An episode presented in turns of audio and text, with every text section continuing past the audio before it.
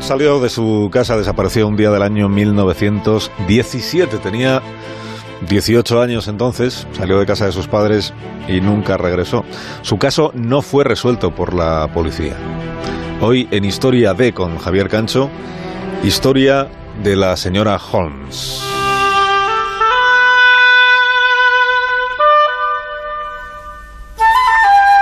Fue en los periódicos donde se la comparó con el personaje de Arthur Conan Doyle.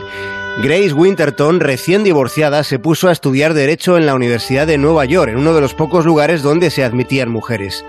Como abogada no se dedicó a administrar los asuntos de su familia, que era una de las más influyentes en la Gran Manzana. Abrió un bufete en uno de los barrios pobres de Nueva York. Quería ayudar a los inmigrantes. La puerta de su despacho podía leerse Justicia para aquellos con recursos limitados a tarifas moderadas.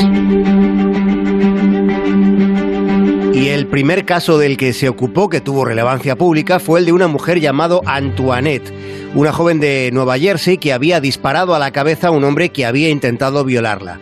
Ella declaró que había sido en defensa propia. Antoinette era italiana y no hablaba bien inglés y fue condenada a la horca. En aquel caso, Grace comprobó que había indagaciones que ella consideraba indispensables y que la policía no hacía. Por eso dio el paso de incorporar a su estrategia procesal el trabajo de campo como detective, y así encontró pruebas que sacaron a Antoinette del patíbulo.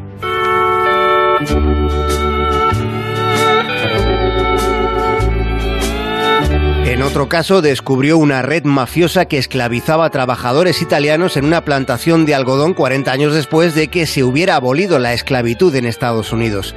Su rastreo la condujo hasta una isla de Arkansas llamada Sunnyside, donde reunió pruebas para incriminar a algunos poderosos de la época, aunque al final la causa fue archivada por el propio presidente Roosevelt, que tenía un amigo entre los procesados.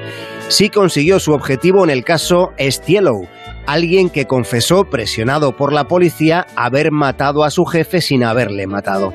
Gray se dio cuenta de que era inocente y terminó salvándole de la silla eléctrica 15 minutos antes de que apretasen el interruptor.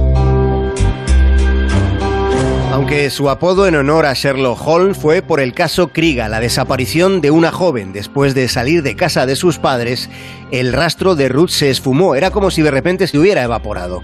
La única pista era otra desaparición en la misma zona, la de un tendero llamado Alfredo Coqui. La familia del tendero testificó que era posible que Alfredo se hubiera marchado ante el temor a ser tratado como chivo expiatorio. No era la primera vez que sucedía con inmigrantes italianos. La policía terminó archivando el caso considerando probable que la chica se hubiera fugado con un desconocido.